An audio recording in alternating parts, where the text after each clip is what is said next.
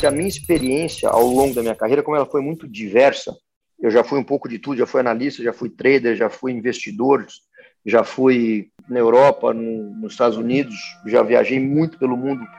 Então, essa exposição que eu tive, então eu me considero um bom generalista. Agtech Garage Podcast. Aqui abrimos a porteira, a porta da sala e das garagens para receber especialistas com ampla vivência no agronegócio.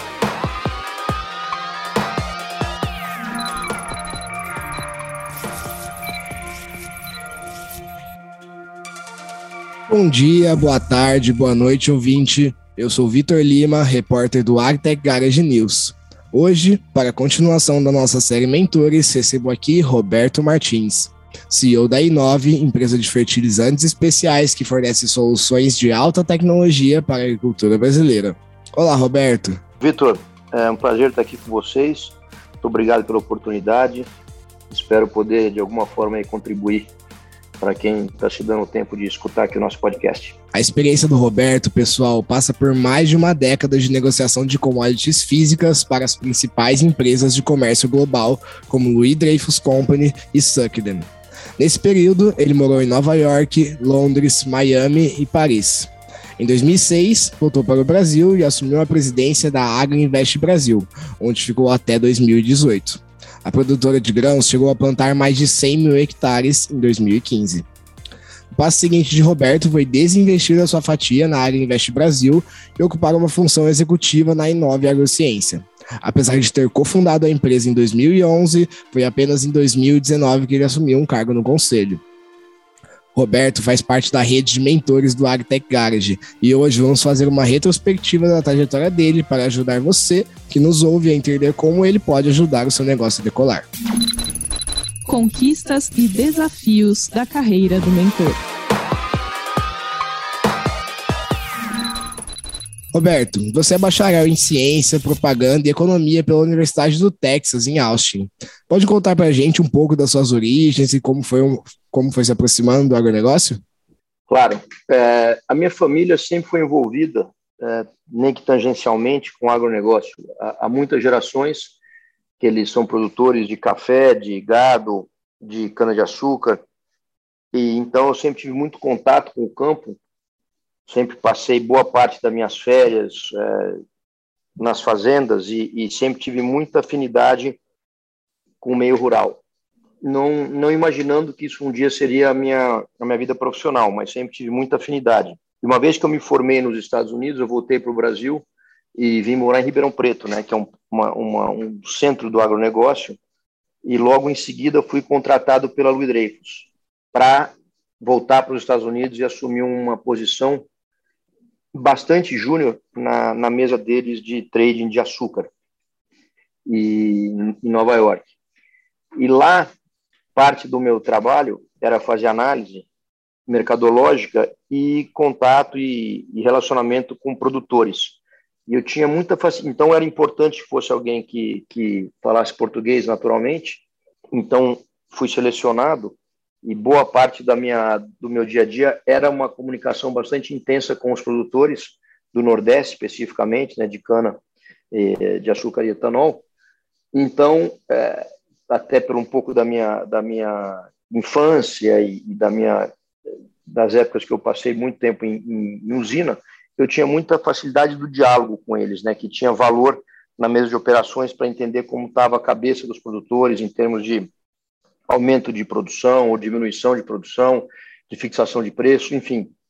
Então, é, foram muito mais quesitos, eu acho, de, de competência inter-relações pessoais do que técnicas, é, que me levaram a, daí a começar uma carreira que foi bastante interessante nesse segmento, entrando pelo açúcar e entrando pelo relacionamento com os produtores. Legal. E como se deu essa mudança da área de trading para o mundo dos fertilizantes especiais? Você ajudou a fundar a Inove, sim? Conta essa história para gente. Perfeito. Então, voltando um pouquinho para trás, né, nesse meu início de carreira, é, eu dei, eu acho que bastante sorte. Eu acho que sorte é um fator importante né, na, na carreira de, de qualquer um, uh, mas a gente tem que estar atento, eu acho que para enxergar as oportunidades. Então, Eu digo que eu tive sorte porque eu, eu me vi colocado em uma situação numa empresa fantástica, uma multinacional que era referência em termos de trading de commodities de açúcar especificamente, e, e teve um, uma, uma debandada generalizada da, da mesa de trading de açúcar e precisavam de um brasileiro. Então a sorte foi que eu entrei no momento onde eles precisavam de um, de um, um brasileiro, um português lá, e eu me encaixei muito bem naquela, naquela posição. E, e por isso eu comecei a participar logo de cara, quando eu era muito, muito júnior, é, de reuniões de estratégia, de reuniões uh, meio que como tradutor até, né? E relações uh, com, com a trading e alguns produtores muito importantes que eu participava, que eu não teria nível hierárquico para participar, mas onde, eu, onde se fez necessário em função da língua, né? E a partir daí eu comecei a, a subir né, na, na hierarquia da empresa e, e aproveitar as oportunidades que, que foram se apresentando né, para assumir cada vez mais responsabilidade. Nesse tempo que eu estava na Dreyfus, a gente tinha um cliente que era muito importante, que era um gestor de um grande fundo de commodities, né? Uh, o fundo chamava-se Tiger, até hoje ele existe, e eu passei a, fazer uma parte do relacionamento uh, com esse com esse fundo, e eventualmente eu saí da Dreyfus, uh, quase depois de 10 anos, né, e fui para fui para a Europa com com a Sucden, fazendo mais ou menos a mesma coisa, quer dizer, fui montar um departamento de etanol para eles lá, de trade de etanol, e o próximo passo era montar uma empresa para eles na, no Oriente, né? A gente ia montar um, um escritório em Singapura. E, e nesse momento, esse, esse cliente, né, que era cliente da Dreyfus, uh, no começo né, do boom dos commodities, ele estava tocando um fundo próprio de commodities dele e quis abrir no Brasil um escritório. Uh, para prospectar oportunidades de alocação de capital do fundo dele em projetos do mundo real de commodities. Então, eu vim para o Brasil para abrir esse escritório para ele e, e, começar a prospectar oportunidades de alocação de capital, e assim foi feito. Então, a gente olhou muita coisa e acabamos investindo em, em óleo e gás, em mineração, em açúcar e etanol, em produção, e montamos uma empresa do zero para virar produtor de grãos, né? que foi a Agriinvest Brasil. Então, montamos essa empresa do zero, fomos tocando esses ativos todos, quer dizer, a Agriinvest a gente tocava, né, que era 100% nosso, os outros eram em participação minoritárias, e a gente tinha uma participação mais passiva. Então, parte do meu trabalho era administrar o dia a dia e o crescimento da Agriinvest, e parte do meu trabalho era prospectar novas oportunidades para o fundo. E assim, assim era o meu dia a dia. Até que, em um momento, o fundo decidiu parar de investir no Brasil e começar a desinvestir. Mas antes desse processo é, reverter, eu tinha ido visitar uma empresa que a gente estava olhando como possível alvo, e que era uma empresa de fertilizantes especiais, organominerais. Gostei muito da pessoa que estava lá, que nos recebeu, que era o gerente comercial, mas o ativo em si não nos interessou mas tive afinidade com, com, com essa pessoa e a nossa conversa não prosperou no sentido de fazer um investimento na empresa que ele estava, mas ficou essa, esse relacionamento e eu disse para ele que o dia que ele tivesse interessado em, ou se ele eventualmente fosse dar um passo uh, e, e, ter a empresa própria dele, que para nos procurar novamente. E ele fez, alguns anos depois, em 2011, ele falou que ia sair, montar uma empresa de fertilizantes especiais dele mesmo, que ele tinha umas ideias de produto, tinha muito relacionamento. E, nesse, e nessa altura do campeonato, o fundo já estava desinvestindo do Brasil. Então, eu, é, na pessoa física, entrei com ele e montamos a Inove, é, nós dois. Né? Chama Renato Benatti, é meu sócio, uma pessoa espetacular, super empreendedora. E então, e nesse, então nesse tempo, nos primeiros de 2011 até 2018, eu eu tinha um papel mais de conselheiro estratégico, quase como se fosse uma mentoria, né? Porque eu pareço nunca tinha parado para pensar nisso, mas era quase como se fosse uma mentoria, porque eu dei as diretrizes básicas é, do negócio, quer dizer, a parte técnica, a parte de venda, desenvolvimento de produto, tudo veio da cabeça dele, é, o dia a dia era dele e eu fazia o papel meio que de um mentor, assim, olha, vamos mais por aqui ou mais por ali, e dava o tom uh, estratégico da empresa. com a venda da Greenvest uh, e com o crescimento da Inove, né, que foram, foram assim, a Inove foi, cresceu muito, ela praticamente dobrou de tamanho todos os anos, de 2011 para 12, 12 para 13, assim sucessivamente, até que em 2018 ela já era uma empresa de um porte razoável, e com a venda da, da Greenvest, me permitiu então que eu assumisse uma posição um pouco mais de executivo no dia a dia da empresa, porque já tinha aí uma um, mais contribuições que eu podia fazer no operacional dela e não só na estratégia. Então foi uma transição bastante natural, né? e, e, a minha inserção nela mais mais como executivo, além de conselheiro, foi uma coisa quase que uma consequência do próprio sucesso dela. Muito legal, Roberto. E eu valorizei bastante aqui durante sua fala que você comentou muito sobre oportunidades, sobre saber agarrar esses momentos que aparecem na nossa vida, mas outro ponto que acaba vindo junto com as oportunidades também são os desafios. Você se lembra de algum ponto de virada ou algum grande desafio que tenha passado durante sua carreira? Aquela história que você conta para os seus mentorados como aprendizado que leva para a vida? Olha, tiveram vários, né? Vários, vários mesmo. A Greenvest passou alguns momentos difíceis, né? Porque nesse, nessa fase é onde o fundo é, começou, precisou começar a desinvestir do Brasil. A gente tinha montado uma empresa grande de produção agrícola, a gente estava plantando aí né, 100 mil hectares praticamente entre safra e safrinha e com muita restrição de, de capital de giro, né? Então eu, eu tinha que gastar um tempo bastante grande é, e um esforço incrível para conseguir manter a empresa sadia do ponto de vista de, de financiar suas atividades, enquanto a gente encontrava uma solução é, de venda para ela, né? Então, houveram inúmeras situações aonde parecia que não tinha uma luz no fim do túnel, né? E, então, eu, eu, poderia buscar um ou outro exemplo, mas eu acho que o, o, o ponto comum em todos eles foi um de resiliência, né? Assim, e, e de entender os problemas têm solução, né?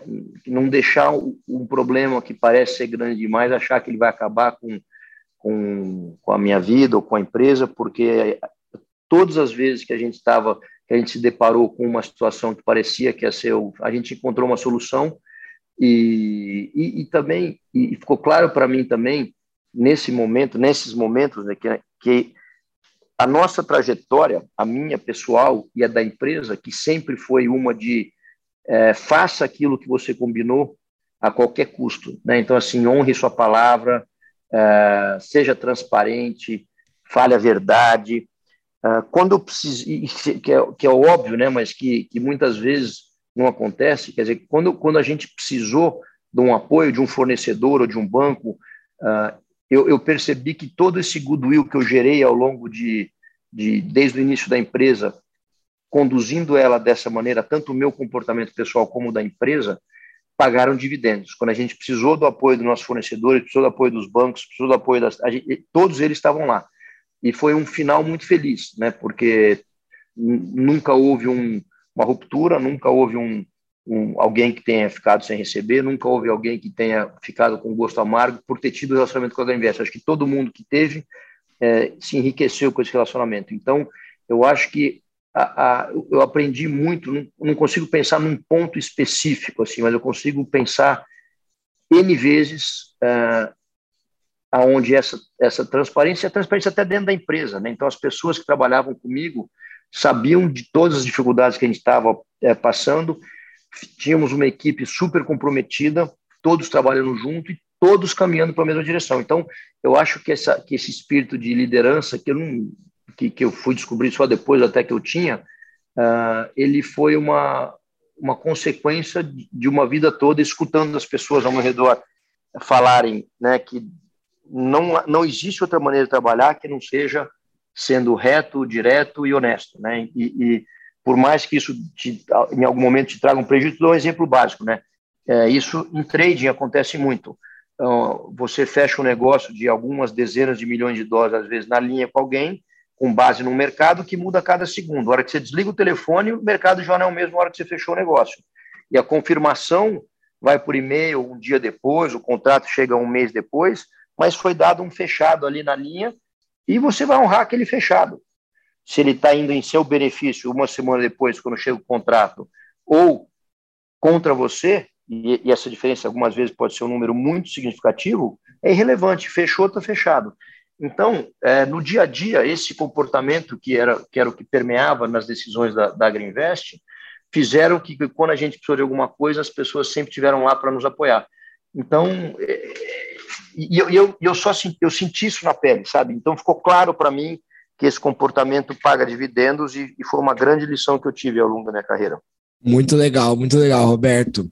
Agora a gente vai passar por um momento que a gente vai falar um pouco mais a fundo sobre a sua experiência como mentor. Você comentou um pouco aí sobre as trocas que você teve com o Renato, seu sócio, e a gente queria ver do outro lado também. Você teve algum mentor na sua carreira que você dá um maior destaque nesse momento?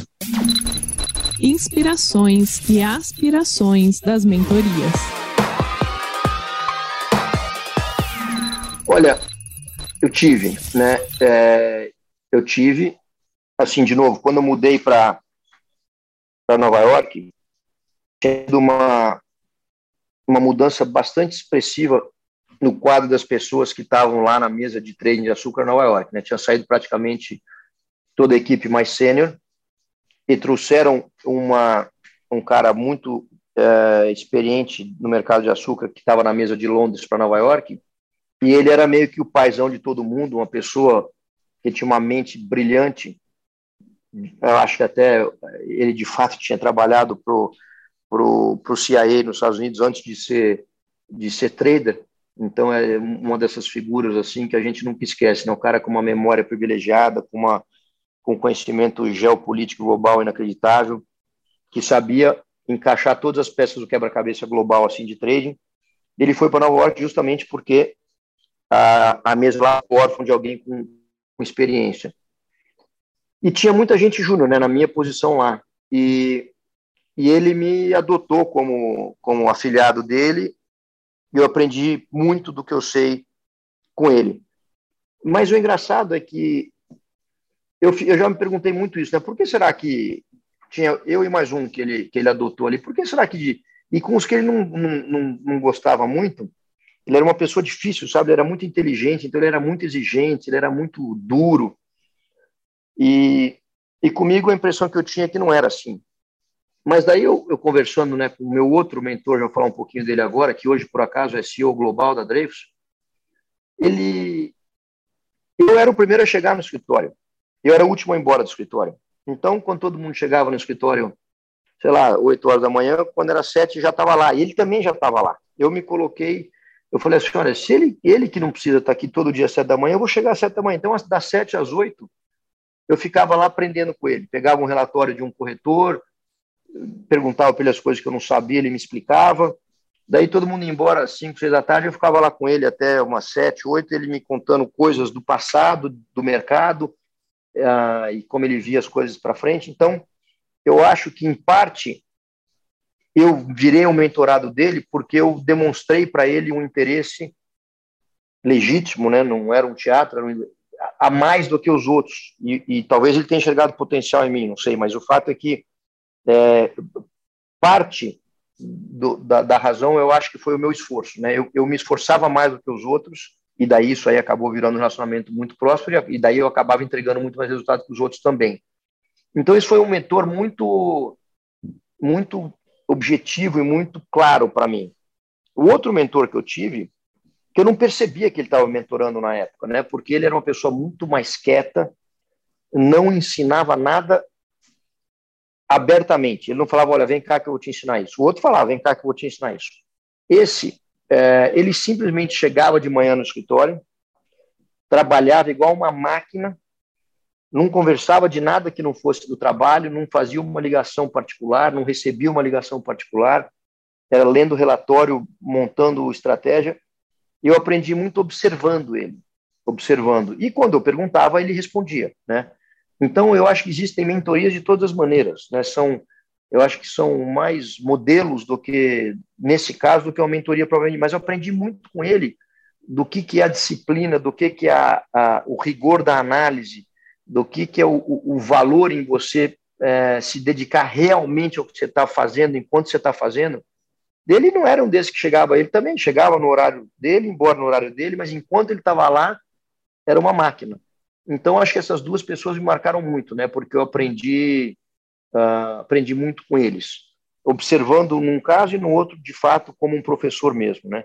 E, e daí eu mudei muito, né? Culturas diferentes, países diferentes, empresas diferentes, e aprendi também muito o que eu não queria ser quando eu fosse um, um, um chefe de alguém, né? Eu tive chefes ruins, né, chefes egoístas, com, com inseguros, né, com que também foi uma mentoria importante, quer dizer, observar um, um chefe é, inseguro e, portanto, que não compartilhava as informações, não queria ver a equipe crescendo por medo de ser substituído. Então, acho que, que ser um, um, observador me ajudou muito na minha, na minha carreira e depois me tornar, eventualmente, um chefe, e né, eu acho até mentor a palavra uma palavra que carrega muita responsabilidade. Não sei se eu sou um mentor para alguém, mas, mas certamente eu sou chefe de, de muitos. Então, a minha preocupação é tentar é, fazer aquilo que eu observei nas pessoas que eu considero que foram mentores meus, que foram positivas, mas talvez mais importante evitar fazer as coisas que, que eu percebo que foram negativas, sabe? Porque às vezes a gente tem muito mais influência nas pessoas que nos nossos subordinados e, né, entre aspas, mentorados, do que a gente imagina na hora. Legal, muito ampla a visão que você está trazendo aqui para gente, Roberto. É, dá para ver que você tem uma visão muito clara sobre como é essa relação, como são essas trocas entre duas pessoas que têm, têm seu conhecimento, estão trabalhando ali para atingir algum objetivo da, da área que trabalha de forma geral. E eu queria perguntar para você como que é isso quando você está realmente do outro lado, né? Como que é, é aquele sentimento quando você se vê pronto de certa forma, para estar tá sendo um mentor de alguém, como você acorda num dia, um profissional acorda e vê que ele já sabe o suficiente para poder ensinar outra pessoa, ou você vê que, que isso lida de uma forma diferente, é mais em relação às trocas que você tem com a pessoa? Então, é, é...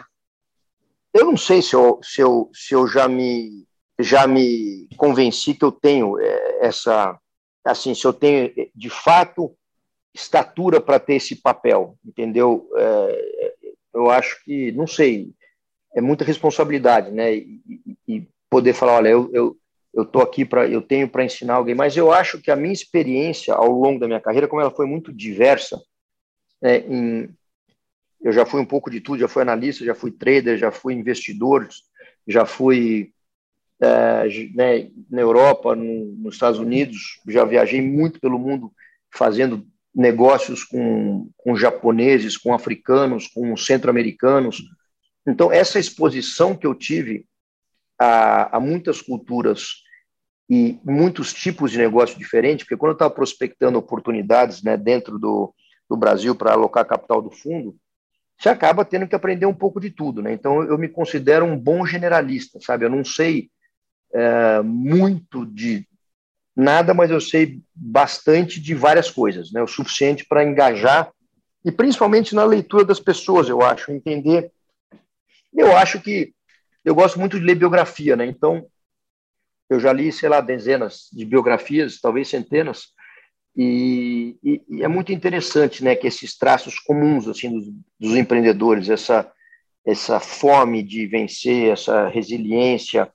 Então, eu, eu enxergo que a, minha, a, as minhas experiências de vida me colocam numa situação de poder conversar com alguém que tem todas essas qualidades, mas talvez não tenha bagagem ainda, porque não, né, porque está alguns passos atrás. E certamente terá a bagagem, terá o sucesso, mas é, eu poder escutar e compartilhar coisas semelhantes que eu vi no passado a uma determinada situação, eu acho que enriquece, porque a pessoa que está alguns passos atrás talvez evite cometer alguns erros ou preste atenção em algumas coisas que ela não prestaria se não tivesse tido essa essa conversa, essa mentoria. Né? Então, eu acho que, para mim, eu, eu, enxergo a mentoria muito, muito assim, né? É, é alguém me contando seus planos, me contando os seus desafios, me contando as suas dores, e eu tentando relacionar isso com as experiências que eu já tive, né? mesmo que num outro setor, mas que tem alguma similaridade, para tentar simplesmente fazer com que ele evite os mesmos erros que eu vi ou que eu cometi, né? E, e, assim aumente as chances dele conseguir passar mais um obstáculo. Porque é isso, é uma coleção de obstáculos que tem que ser vencidos, né? E, Então, se eu já vi esse obstáculo, se eu já vi um, um obstáculo parecido, eu consigo talvez enxergar isso com um pouco mais de facilidade do que quem está vendo pela primeira vez. Então, eu, eu acho que, é, pelo, simples fato de eu ter tido muita experiência muito, e muito diversa, eu possivelmente tenha, tenha alguma coisa assim a agregar a quem está percorrendo um caminho semelhante, mas está alguns passos atrás, né? Legal, legal, Roberto. E sobre todas essas experiências que você já viveu e tudo mais, esse contato com diversas culturas, você poderia contar um caso de alguma mentoria específica, alguma relação específica que te marcou? Mais de uma, né? E de novo, desse um mentor que eu tive, então, quando a gente estava fazendo, né, a gente estava fazendo um contrato importante é, com os japoneses de exportação do Brasil de etanol, é, eu, eu tive uma aula com ele do que, que é a cultura empresarial japonesa, como funciona, é, como, como é a dinâmica cultural na, nas reuniões, o respeito, o deferimento que, que os mais júniores têm com os mais sênios, o tempo que eles levam para decidir, a lealdade que eles têm depois que eles decidem, a importância de determinados atos é, culturais também durante esse processo todo. Então, é assim, se não tivesse tido esse briefing, né, que não foi um briefing, foi assim, foram algumas semanas de conversa e de exemplos, a gente nunca teria conseguido implementar esse, esse contrato, porque talvez uma, um gesto mal feito é, durante uma reunião é, inicial, aquilo, aquilo transparece como uma falta de respeito que coloca tudo a perder, né?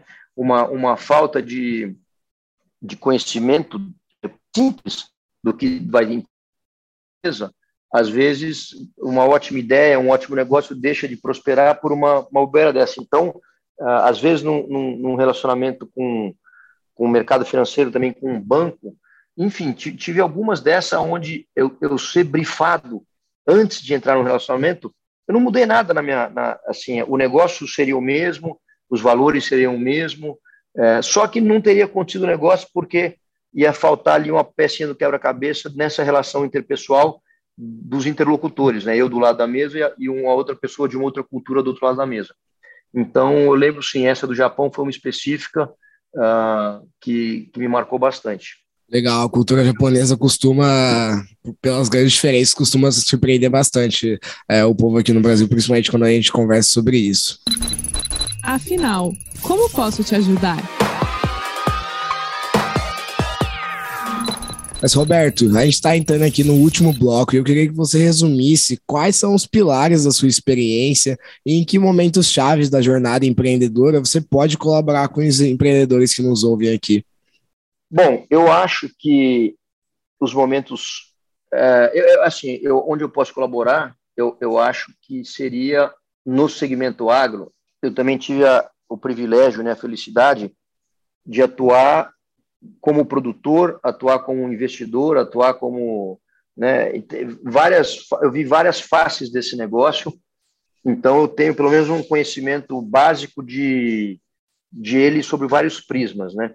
Então eu acho que eu posso contribuir uh, ajudando a validar ideias, assim, pelo menos dar o meu ponto de vista em relação ao que eu acho uh, de uma ideia, né? Se, se ela tem apelo para o produtor, porque eu fui produtor, se ela tem apelo para o trader porque eu fui trader, se ela tem apelo para o mercado financeiro porque eu fui de lá também. Então, eu, eu, eu acho que eu consigo, é, possivelmente, ser um validador, ou pelo menos ser um advogado diabo para quem tem uma ideia, é, um projeto.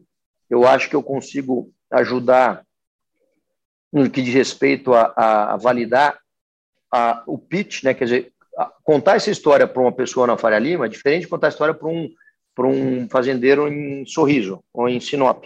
Então, assim, dependendo do público que, esse, que, que esses mentorados eventualmente teriam ou estariam buscando, eu, eu consigo enxergar bem a língua que eles entendem melhor. Né? E então, e eu acho que, eventualmente, né, para um, um, num passo mais adiantado, é, como que seria visto isso e quais são os pontos de atenção para apresentar um projeto eventualmente um investidor mais sofisticado, um fundo, um, um estrangeiro, porque eu vivi muito nesse meio também, né? Então, como eu disse antes, eu acho que por ser um generalista, eu acho que eu, que eu não vou ser a pessoa certa para ajudar alguém e falar assim, olha, essa, o jeito que foi desenhada essa plataforma, a tecnologia que está embarcada é melhor ou pior, não sou eu, não sou uma pessoa técnica, não acho que eu tenho nada a agregar uh, no mundo tech para essas pessoas, principalmente uma geração mais baixa, que já nasceram alguns passos na minha frente em termos de, de adaptação de, de novas tecnologias. Mas na parte negocial, na parte conceitual uh, e na parte da interlocução, eventualmente, com, com clientes ou investidores do setor agro, eu acho que eu poderia ser um bom ouvido né, e uma boa uma boa câmera de rebate da, de diálogo assim para ver se a, se a ideia está sendo passada de uma forma transparente e que vai ressoar com com quem está do outro lado da mesa, sabe? É muito bom, muito bom, Roberto. Acho que é tudo isso que você comentou sobre essa capacidade de diálogo e da negociação ficou à prova aqui durante a nossa conversa. É, pro ouvinte, esse foi mais um episódio da nossa série de mentores do AgTech Garage Podcast. Eu, Vitor Lima, vou ficar por aqui. Me despeço do nosso convidado, Roberto Martins, diretor da Inove Agrociência. Vitor, muito obrigado pela, pela oportunidade. A AgTech Garage também acho que é um, é um fórum aí fantástico, né? Reúne mentes brilhantes, pessoas cheias de vontade, cheias de fome. É, o Brasil é o lugar certo para estar tá tentando empreender no agro. Né? Eu desejo a todos aí sucesso. Não vai ser fácil, nunca é, mas as coisas boas da vida também não são fáceis. Então, desejo a todos aí muita resiliência e não desistam, sigam firme que que no fundo é, a recompensa é, é, é, muito maior do que o esforço. Então, a recompensa eu digo não necessariamente em termos financeiros, claro que seria bom se todos tivessem aí um unicórnio no bolso, né? Mas independente disso, o fato de tirar um negócio do zero e ver ele, ele virar uma ferramenta viável, ver ele virar um, um aplicativo viável, ver é, é, é, uma satisfação incrível. Do mesmo jeito que foram algumas coisas que eu fiz, que foi montar do zero uma empresa, abrir uma fazenda e eventualmente ver isso aí virar um, um ativo produtivo. Né? Então, desejo a todos é, que continuem na jornada e se de alguma maneira eu puder é, contribuir, me daria muita alegria. Obrigado aí, Vitor, pela oportunidade. Muito bom e muito obrigado, Roberto. Até a próxima, ouvintes.